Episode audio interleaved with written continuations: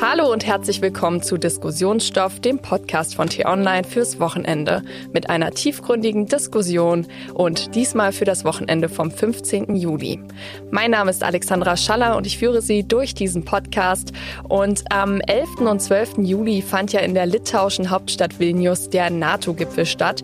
Und auch in diesem Jahr stand besonders ein Thema im Vordergrund, der russische Angriff auf die Ukraine. Doch wie effizient war dieses Treffen tatsächlich? Was blieb bei dem Gipfel alles ungesagt? Und können die NATO-Staaten ausschlaggebende Impulse geben, um den Krieg in der Ukraine zu beenden? Und um diese Fragen zu beantworten, begrüße ich zum einen den T-Online-Chefredakteur Florian Harms. Hallo, liebe Alexandra und an alle Hörerinnen und Hörer. Und zum anderen unseren Reporter für Außenpolitik bei T-Online, Patrick Diekmann. Hallo, ihr beiden. Schön, wieder mit dabei zu sein. Und wir haben ja bereits in unserer letzten Podcast-Folge zum Wagner-Aufstand den NATO-Gipfel kurz angeschnitten. Doch in der Folge konnten wir eher nur spekulieren, was alles entschieden wird in Bezug auf den russischen Angriffskrieg. Zuallererst an dich, Florian. Wie war denn die Situation vor Ort bei dem Gipfel? Denn du warst ja dabei. Ja, Alexandra, das ist natürlich immer etwas ganz Besonderes. Die Politiker reisen per se, aber dann auch zu einem NATO-Gipfel. Patrick, du kennst das ja. Das ist ein großes Tohuwabo. In dem Fall war das eben in Vilnius, der Hauptstadt von Litauen. Auch deshalb so besonders, weil sie sehr nah gelegen ist an Belarus, also dem Vasallenstaat Putins. Und da kommen dann all die Staats- und Regierungschefs zusammen. Also auf dem Flughafen stehen überall die Flugzeuge vom äh, amerikanischen Präsidenten, vom türkischen Präsidenten, französischen Präsidenten, deutschen Bundeskanzler. Wir sind dorthin geflogen, nicht nur mit Olaf Scholz, sondern auch mit Verteidigungsminister Pistorius, der saß mit im Flugzeug bei uns, und Außenministerin Baerbock saß auch mit drin. Das heißt, die geballte politische Kompetenz der NATO-Staaten, der westlichen Demokratien, plus noch ein paar weitere Regierungschefs, also zum Beispiel aus Japan, die alle dann in einem Gelände dort, äh, in einem Konferenzgelände, haben versucht, diese riesengroße Herausforderung, die die russische Aggression darstellt, zu bewältigen und die richtigen Antworten darauf zu geben. Und damit bin ich bei deiner Frage. Das fühlte sich so an, dass diese Antwort tatsächlich gegeben worden ist. Wir können ja gleich noch über manche Kritikpunkte sprechen, auch über manche Enttäuschungen, insbesondere auf ukrainischer Seite. Aber insgesamt hatte ich den Eindruck, das war wirklich ein historischer Gipfel. Nicht nur durch die Neuaufnahme von Finnland und Schweden, sondern auch durch die Art und Weise, wie die NATO jetzt gut 15 Monate nach Beginn des russischen Angriffskriegs sich aufgestellt hat und sich selbst jetzt so organisiert, dass man im Zweifelsfall jeden Zentimeter des Bündnisgebiets verteidigen könnte. Und am ersten Gipfeltag standen ja Erdogan und die Beitrittsgespräche in die NATO im Vordergrund. Und Schweden wollte ja Teil der NATO werden. Und der türkische Präsident, der hat sich am Anfang doch sehr quergestellt. Warum? Ja, das ist eine sehr gute Frage. Ne? Also Erdogan hat es nicht offen kommuniziert, deswegen können wir quasi nur mutmaßen, was da passiert ist. Aber im Prinzip hat sich diese, diese Blockade der Türkei einen Tag vor dem Gipfel gelockert. Biden hat, also US-Präsident Biden hat sich nochmal eingesetzt, hat mit dem türkischen Präsidenten telefoniert. Bundeskanzler Olaf Scholz hat auch nochmal mit dem türkischen Präsidenten ähm, telefoniert. Und es scheint so, dass das, dass diese diplomatische Arbeit gefruchtet hat und der Druck auf Erdogan immer größer geworden ist, sodass was er denn am Ende eingelenkt hat. Aber das war natürlich, und das hat Florian gerade angesprochen, historisch, dadurch, dass Schweden jetzt in die NATO kommt und ähm, gleichzeitig hat die NATO auch ein Bild von Geschlossenheit transportiert. Weil es ist immer schwierig, jetzt sind es dann mit Schweden, werden es 32 Mitgliedsländer werden, ist es immer schwierig, dann alle auf einen Nenner zu bringen. Und es gibt dann Länder wie zum Beispiel die Türkei, die gern mal aus Eigeninteresse blockieren. Und das macht Entscheidungsprozesse natürlich sehr, sehr kompliziert. Ne? Und selbst bei einem Staat wie Schweden, und das ist vielleicht die negative Nachricht an der Geschichte, das äh, uns ja eigentlich sehr nahe steht von seinen Werten, ist schon Mitglied in der EU, da hat es selbst ein Jahr gebraucht, bis äh, Erdogan eingelenkt hat. Und das ist jetzt auch kein gutes Signal für die Ukraine, wo es wahrscheinlich sehr viel größere Widerstände Widerstände innerhalb des Bündnisses gibt. Daran kann man ja mal ganz schön sehen, wie die NATO sich verändert hat. Ja. Der türkische Präsident Erdogan wird so eingeschätzt, dass er ein Taktiker ist, dass er Basar-Mentalität pflegt, auch in der internationalen Diplomatie und immer schaut, wo er noch was rausholen kann für sich mhm. und sein Land. Hätte die Situation, über die wir jetzt reden, vor dem russischen Angriffskrieg stattgefunden, in einer Zeit, in der die NATO-Staaten uneins waren. Wir erinnern uns an den französischen Präsidenten Macron, der sagte, die NATO ist hirntot. In damaligen Zuständen wäre es wahrscheinlich nicht zu so einem entschlossenen Handeln gekommen, wie wir es jetzt in Vilnius gesehen haben. Mhm. Und das ist der eigentliche Erfolg, dass man es geschafft hat, die Reihen zu schließen, dem Erdogan klarzumachen, du hast dich in eine Ecke manövriert, aus der wirst du schwerlich wieder rauskommen, wenn du nicht jetzt den Schritt machst, auf diesem historischen Gipfel zuzustimmen. Er hat das ja gemacht, weil er sagt, die Schweden gehen nicht entschlossen genug gegen kurdische Aktivisten vor, die er als Terroristen bezeichnet. Er hat es sicherlich auch gemacht, weil er noch andere Dinge rausholen wollte. Also wahrscheinlich bekommt er die Zustimmung, dass er F-16 Kampfjets von den Amerikanern kaufen darf, was da blockiert gewesen ist. Aber das Entscheidende war schon, und das Patrick sehe ich wie du, das habe ich auch gehört, massiver diplomatischer Druck auf Erdogan. Du musst dich jetzt bewegen, sonst stehst du hier in der Ecke und wir stehen nicht mehr neben dir. Ja, sonst bist du quasi alleine. Das hat gewirkt, um dann auch so einen Taktiker, einen versierten Basar-Händler wie Erdogan dazu zu bekommen, jetzt zuzustimmen. Ja, aber er hat ja trotzdem noch äh, einige seiner Forderungen durchgedrückt bekommen, sage ich jetzt mal so, dadurch, dass er sich am Anfang quergestellt hat. Und um nochmal auf ähm, Schweden zu schauen, was bedeutet denn jetzt dieser NATO-Eintritt für Schweden? Ja, vor allem mehr Sicherheit. Ne? Also es geht ja darum, Schweden war sehr lange neutral, gerade auch mit Blick auf Russland. Nur auch in dem Fall hat der russische Angriffskrieg hat sehr viel verändert, weil Schweden hat extreme Sicherheitsbedenken, gerade auch in der Ostsee, wenn man da beispielsweise die Insel Gotland nimmt, die sehr lange entmilitarisiert war, aber die aufgrund dieser russischen Bedrohung wieder jetzt mit, also schon länger, mit schwedischen Soldaten besetzt ist, wo die Bevölkerung jetzt sagt, wir sind froh, dass die da sind, weil wir haben einfach Angst. Ne? Weil wenn man Gotland, diese Insel kontrolliert, hat man sehr gute Chancen, die Ostsee zu kontrollieren. Und ähm, ich glaube, für Schweden ist das aus einem eigenen Sicherheitsinteresse heraus. Man war natürlich schon vorher in der EU, und war natürlich da, da gibt's auch Beistandsverpflichtungen, das heißt, man war da auch relativ sicher. Nur jetzt als NATO-Mitglied hat man noch Einfluss auf sicherheitspolitische Entscheidungen, die im Westen getroffen werden und sitzt damit am Tisch. Das heißt, und das ist für Schweden auch eine zentrale Frage gewesen. Und da sieht man einfach, wenn man jetzt mal nach vorne schaut, dass Putin mit seiner Aggression genau das Gegenteil dessen erreicht hat, was er wahrscheinlich erreichen wollte. Ja. Denn ihm ging es ja offenkundig nicht nur um seinen imperialen Wahn, also sein Reich zu vergrößern, äh, über 140 Millionen Russen hinaus, sich die Ukraine einzuverleiben, sondern auch darum, den Westen zu destabilisieren. Und er sieht ja in der NATO den Hauptfeind.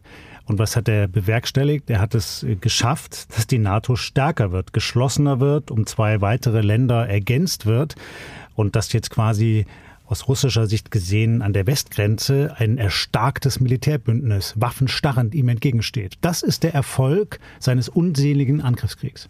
Ja, und da, da vielleicht noch ergänzt, ähm, dass er jetzt natürlich diese Grenze verteidigen muss. Das heißt, für Russland konkrete sicherheitspolitische Folgen in einer Lage, wo sie eh zu wenig Material und Soldaten haben, um in der Ukraine überhaupt zu kämpfen. Jetzt müssen sie auch noch eine Grenze mit Schweden und ähm, Finnland bemannen. Also das wird auch für uns als NATO natürlich ein Problem, ne, weil wir haben auch eine längere Außengrenze zu Russland bekommen, aber natürlich auch für Putin. Und was heißt das jetzt für den Krieg, für den Kriegszustand, den wir jetzt aktuell haben in der Ukraine? Ist da jetzt ein Ende absehbar? Weil es klang doch jetzt so, die NATO ist gestärkt, Russland hat weniger Kräfte sozusagen. Was bedeutet das jetzt für den Kriegszustand? Also alle Gespräche, die ich geführt habe, äh, klangen da sehr ernüchtert. Da wurden auch historische Analogien gezogen. Da wurde erinnert daran, dass die Russen ja nach ihrem Einmarsch 1979 in Afghanistan zehn Jahre dort gekämpft haben. Es wurde auch erinnert an den Ersten Weltkrieg, selbst wenn das eine andere Dimension gewesen ist, ja, wo man äh, diesen furchtbaren Stellungskrieg hatte zwischen Frankreich und Deutschland. Und äh, wahrscheinlich ist es doch so, dass es in der Ukraine noch Monate, vielleicht Jahre dauern wird. Ja, mhm. Dieser fürchterliche Krieg. Haben wir hier über im Podcast ja auch schon verschiedentlich gesprochen, warum das so ist, unter anderem letzte Woche. Die NATO ist erstarkt, sie ist geeint, sie unterstützt die Ukraine in einer Art und Weise, wie noch nie ein Land von der NATO unterstützt worden ist.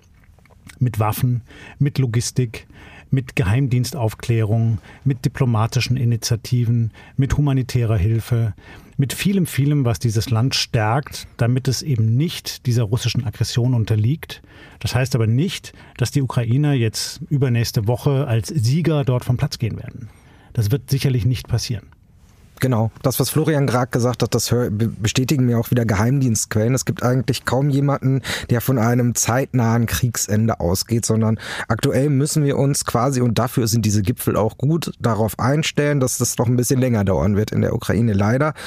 Und ähm, aber da haben wir gerade ein wichtiges Signal. Erst, dass die NATO innerhalb die Schotten schließen kann und gemeinsam quasi immer noch dieser Bedrohung gegenübersteht und dass die Geschlossenheit weiter besteht und dass Erdogan das ist auch ein gutes Signal, nicht nur in der Frage, ähm, nicht nur in der Frage Beitritt von Schweden äh, der NATO entgegengekommen ist, sondern sich auch in zwei unterschiedlichen Fragen vergangene Woche sich gegen Putin gestellt hat. Bei der Freilassung der Azov-Kämpfer zum Beispiel.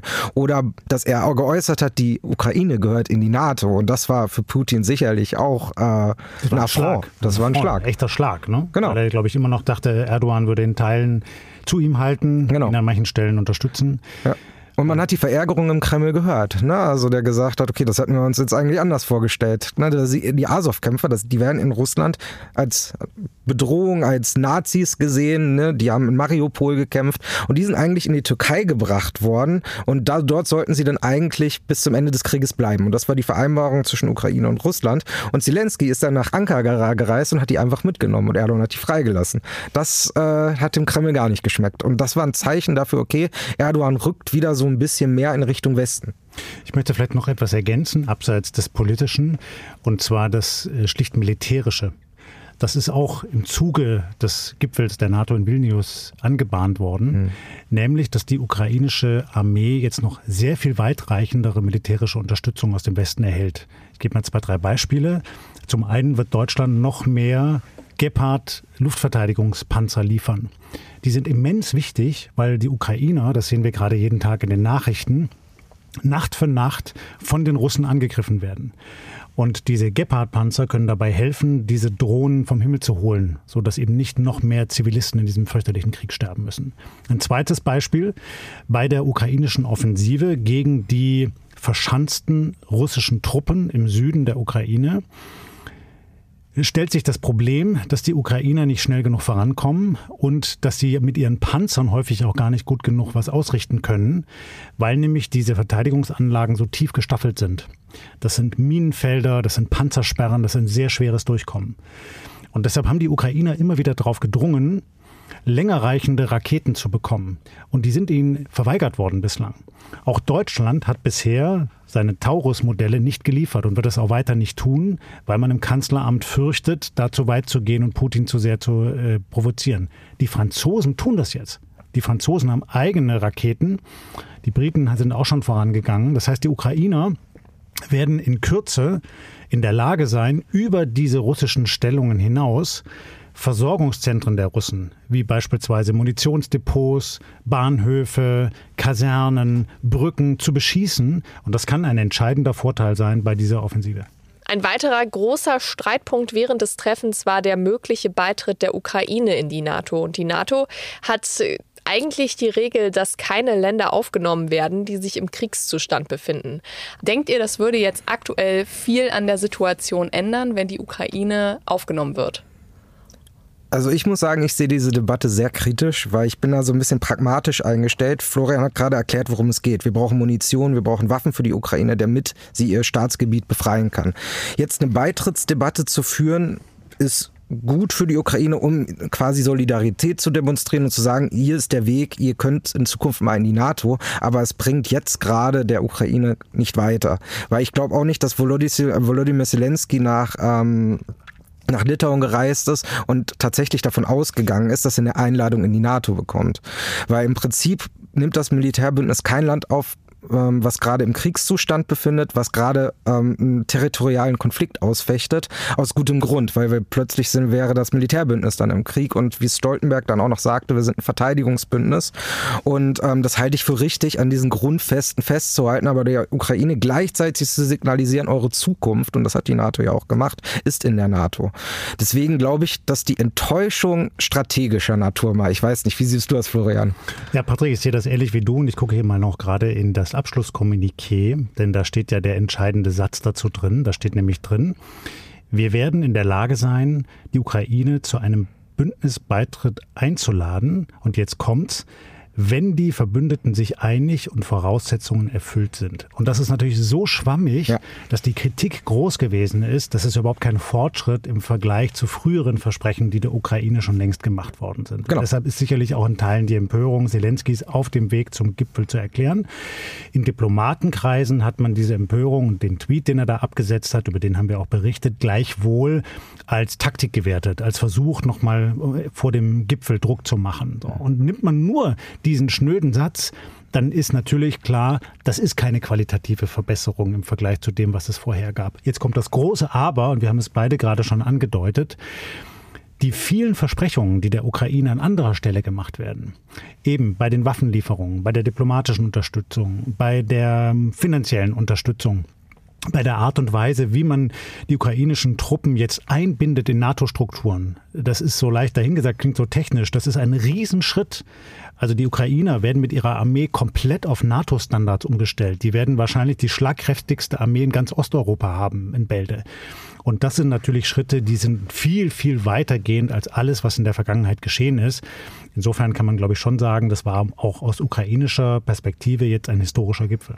Das glaube ich auch. Hinzu kommt, dass es pragmatischer ist. Er, Zelensky hat Sicherheitsgarantien mitgenommen, schon vor dem Gipfel von den USA. Biden hat gesagt, das ist schon skizziert, welche Sicherheitsgarantien der Ukraine gemacht werden können. Die G7 haben dann nochmal nachgelegt, nicht nur mit Waffenpaketen, sondern auch mit Sicherheitsgarantien, die da skizziert wurden. Und das sind erstmal Formate. Ich meine, selbst wenn die Ukraine in die NATO eintreten würde, wer würde sie am Ende verteidigen? Deutschland wahrscheinlich eher nicht, sondern man ist da auf Hilfe der Amerikaner angewiesen. Dann im Ernstfall. Und deswegen ist das, die Zusage des US-Präsidenten schon mal sehr viel wert. Und G7 ist ein Format, wo man jetzt mit Japan auch ähm, er bereit war, solche Zusagen machen zu können, weil, ne, wir hatten es gerade anfangs angesprochen, die NATO besteht bald aus 32 Mitgliedern und da Einigkeit und beziehungsweise solche Beschlüsse, das ist oft sehr schwammig, wie Florian es gerade gesagt hat, ähm, weil halt Einigkeit zwischen so vielen Parteien hergestellt werden muss. Und das ist ganz oft ein sehr, sehr langwieriger diplomatischer Prozess.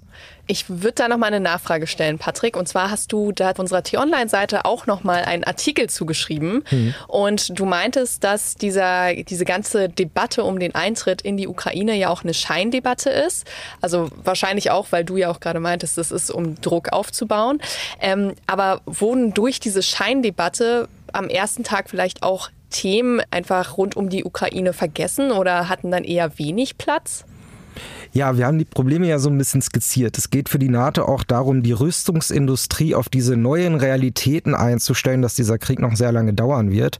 Und da müssen die Länder natürlich auch ihre Rüstungsindustrien aufeinander abstimmen. Wir brauchen nicht nur den Gepard, wir brauchen auch ähm, gepaart Munition und da fehlt das auch an allen Ecken und Enden. Deutschland war da schon in Gesprächen mit der Schweiz, mit Argentinien. Ne? Und oft nehmen solche Debatten, die dann in der Öffentlichkeit sehr, sehr breit diskutiert werden, ähm, anderen Themen so ein bisschen das Licht, das Scheinwerferlicht.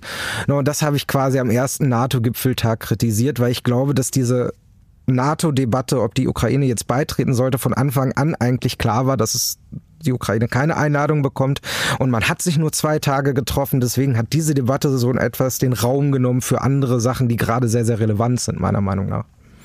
Wie siehst du es, Florian? Ja, glaube ich auch. Und äh, bei diesen anderen Themen sollte man nicht vergessen, dass es nach wie vor hinter diesem Konflikt eine atomare Bedrohung gibt. Ja. Russland ist das Land mit den meisten Atomraketen. Man kann dieses Regime im Kreml nicht klar berechnen. Wir haben auch gesehen im Hinblick auf den Wagner-Aufstand, dass es durchaus möglich ist, dass da vielleicht mal andere Kräfte ans Ruder kommen im Kreml. Wer ist das denn dann? Wie gehen die dann um mit diesem atomaren Arsenal? Und da fand ich es etwas beruhigend, was ich erfahren habe bei den äh, Gesprächen. Ich kann jetzt nicht zitieren von wem, weil das dann äh, vertraulich ist.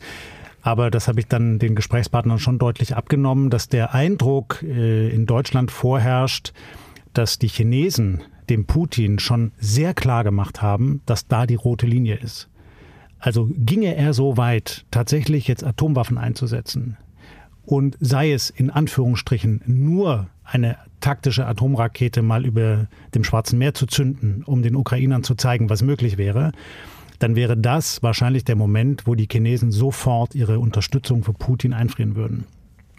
Und äh, das herrscht die Einschätzung vor, auch aus Kontakt mit chinesischen Quellen, dass die zunehmend verstört sind, wie lang dieser Krieg dauert, wie schlecht sich die Russen darin schlagen, wie wenig strategisch sie vorgehen und wie sehr sie mittlerweile auch die chinesischen Kreise stören. Denn auch der Welthandel und die Kontakte zum Beispiel zwischen China und Europa sind ja gestört dadurch. Die europäische Wirtschaftskraft ist beeinträchtigt dadurch. Das schadet dann auch wiederum den Chinesen, die eigentlich noch mit den Corona-Folgen zu kämpfen haben. Niemand hat eigentlich dann Interesse an diesem fortgesetzten Krieg in der Ukraine. Und das hat mich dann schon etwas ruhiger gestimmt, dass ich den Eindruck habe, es gibt schon noch auch sehr rational denkende Staatsführer, zum Teil auch auf der Seite der Diktatoren wie in Peking, die eben sich stark dafür einsetzen, dass das hier nicht maximal eskaliert.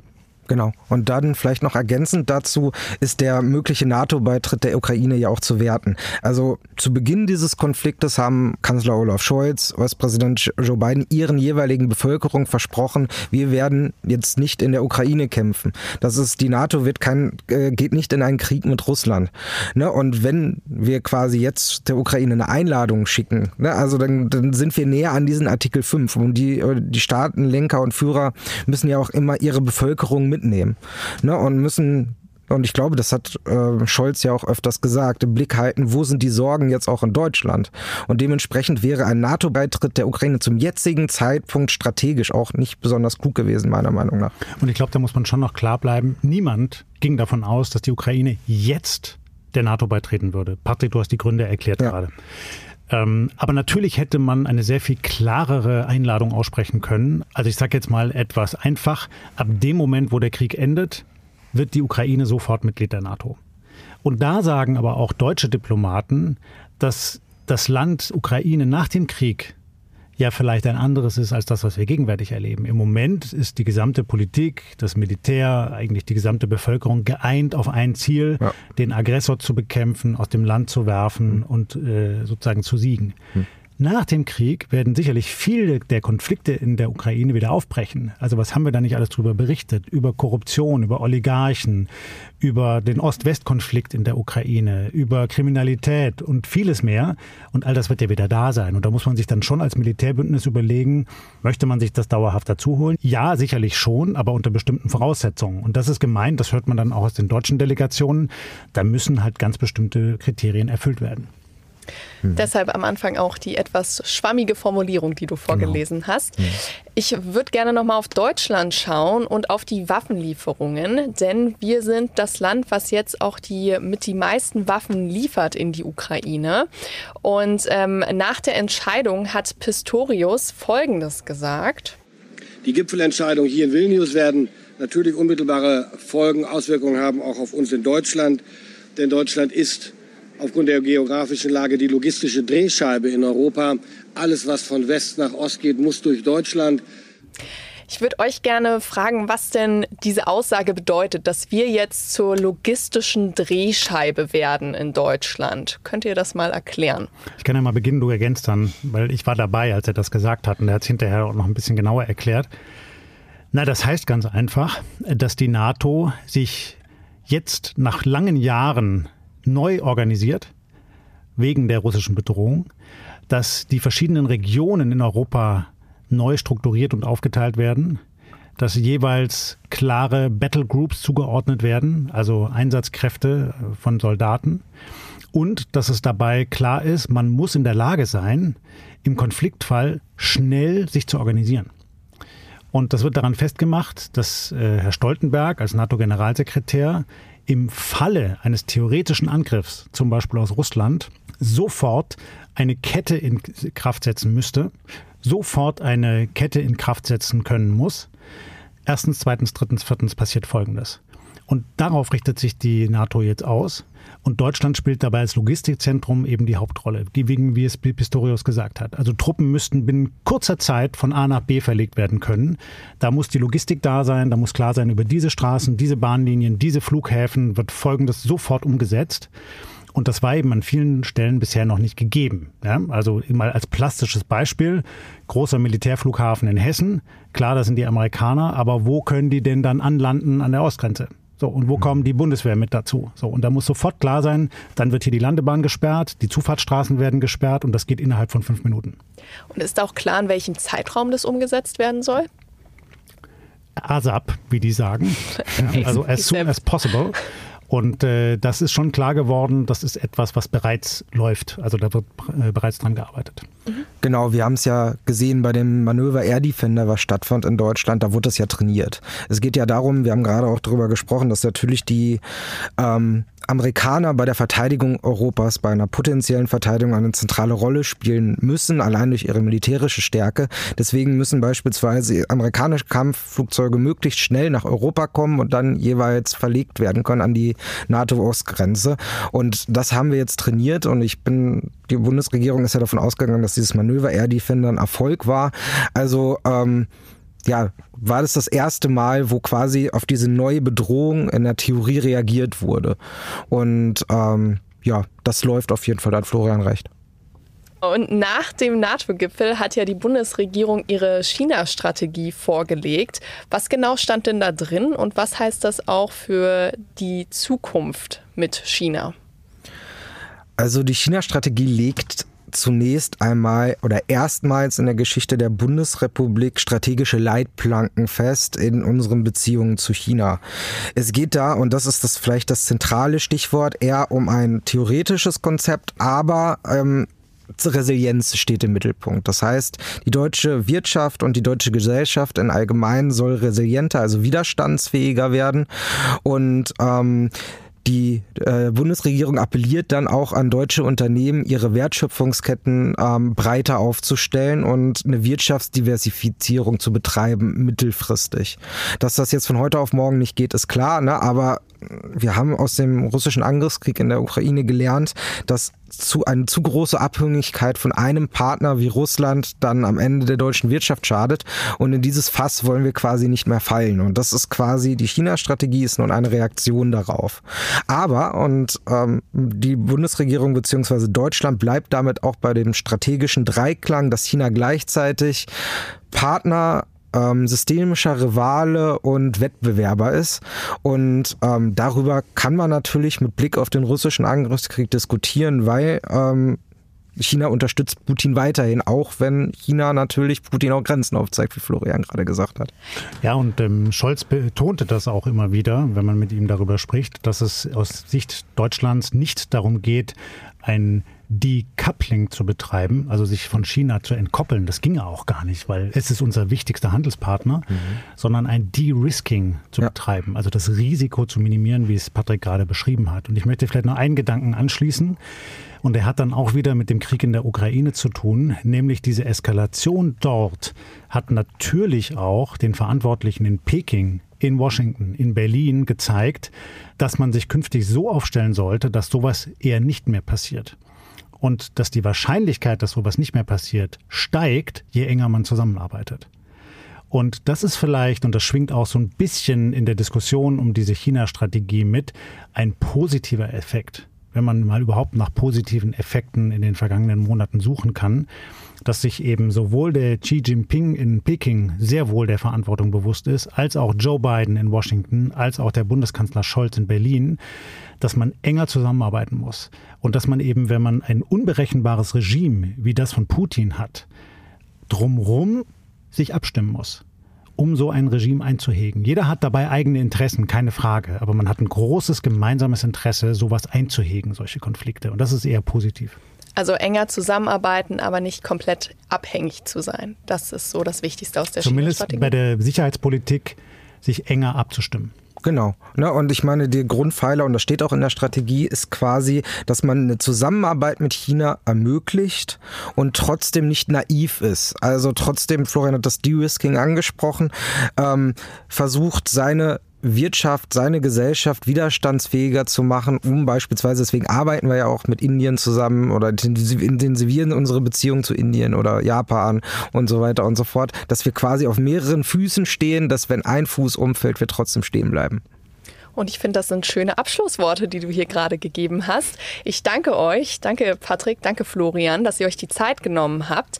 Und ich hoffe auch, dass es Ihnen, liebe Hörerinnen und Hörer, gefallen hat. Und wenn ja, dann abonnieren Sie doch gern unseren neuen Diskussionsstoff-Podcast, zum Beispiel auf Spotify. Sie müssen dafür nur auf Folgen klicken. Dort können Sie uns auch eine Bewertung dalassen. Das hilft uns weiter. Sie finden den Podcast auch auf t-online.de-podcasts und dort finden Sie auch unsere nachhaltige Nachhaltigkeitspodcast Grünes Licht mit Tipps für Ihren Alltag. Grünes Licht finden Sie auf Apple Podcasts, Spotify und Co. Und hören Sie gerne mal rein. Fragen und Anmerkungen können Sie uns auch gerne schreiben an podcasts.t-online.de.